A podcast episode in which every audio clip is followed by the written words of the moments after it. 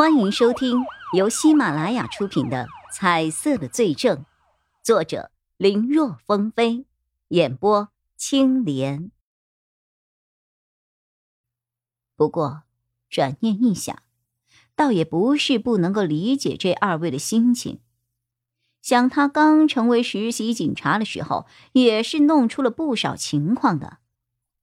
记得一次，因为他的经验不足，差一点引出大问题，把一对本来心平气和想解决问题的夫妻，愣是弄得差点升级成彼此肢体上的暴力。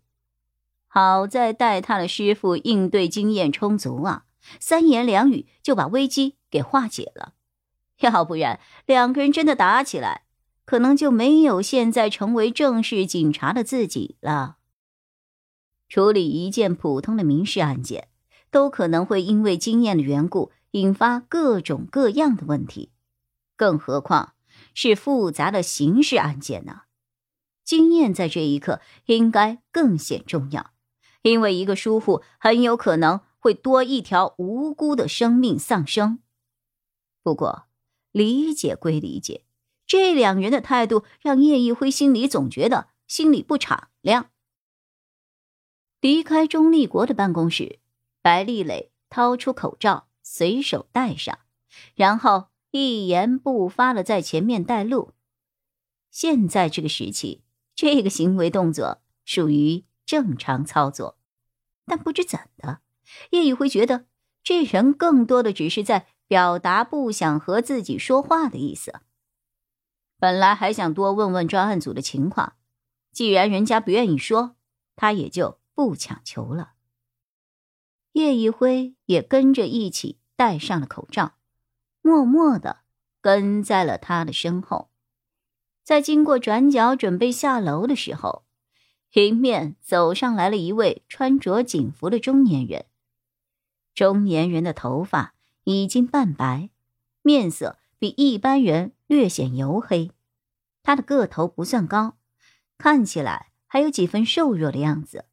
但是，一双眼睛里透着光亮，犹如鹰隼一般的锐利，让人一看就知道此人不简单。一直沉默的白丽蕾见到来人的时候，立刻摘了口罩，对中年人敬礼问好。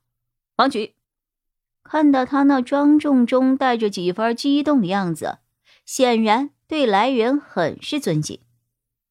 王局，叶一辉。也打着招呼，不过与白丽蕾那样昂首挺胸的方式不同，他是略微的低头躬身，看起来更像是年轻人对长辈敬重的礼节。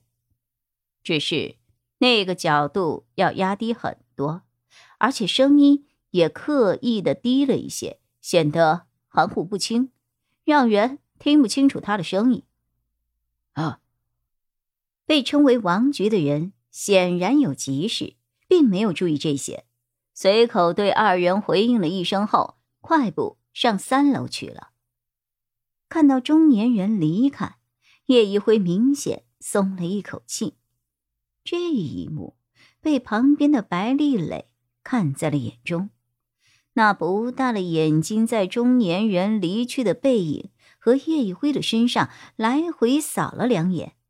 不由得还转了几圈，也不知道在想什么。这里就是咱们的专案组了。下到二楼，左手边有一个办公室。白丽蕾一面开门，一面介绍：“平日里如果需要讨论案情的话，大家都会聚集在这儿的。”说完，他让里面的一名二十多岁的男性警官拿了几份卷宗和报告过来。这是之前案情的一些简单的情况和最新的调查情况，你先了解一下。说话的时候，白丽蕾看了看左腕上的手表，呃，八点半的时候，我们会对昨晚新发生的案子开一个报告会。要是你有什么不了解的，你可以问一下小刘，他会告诉你的。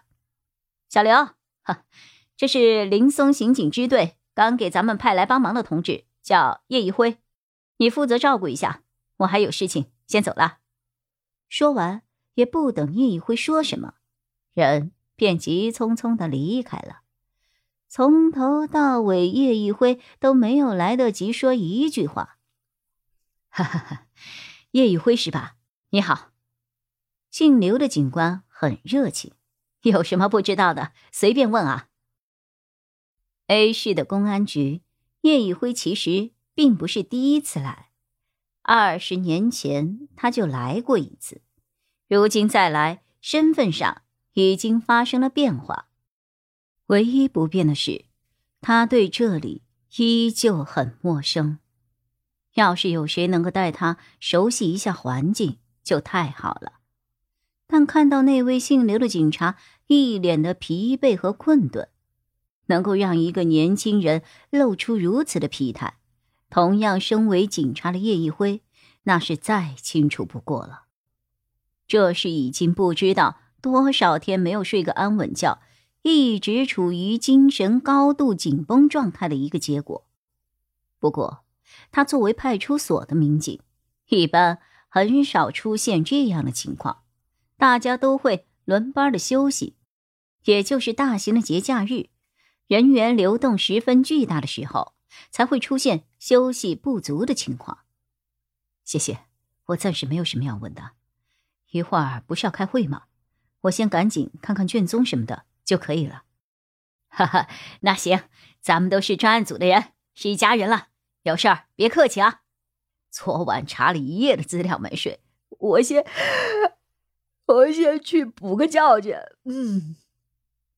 姓刘的警官说完，就趴在了桌上，也就是三五秒的功夫，一阵呼噜声就响了起来。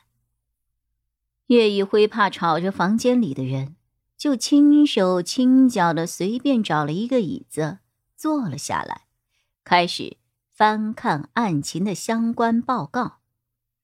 这是他第一次接触到凶杀案的卷宗报告，看着案发现场那一张张血淋淋的照片，还有被害人死亡的样子，叶一辉的喉头不由自主的蠕动了一下。本集播讲完毕，感谢收听，更多精彩内容，请在喜马拉雅搜索“青莲嘚不嘚”。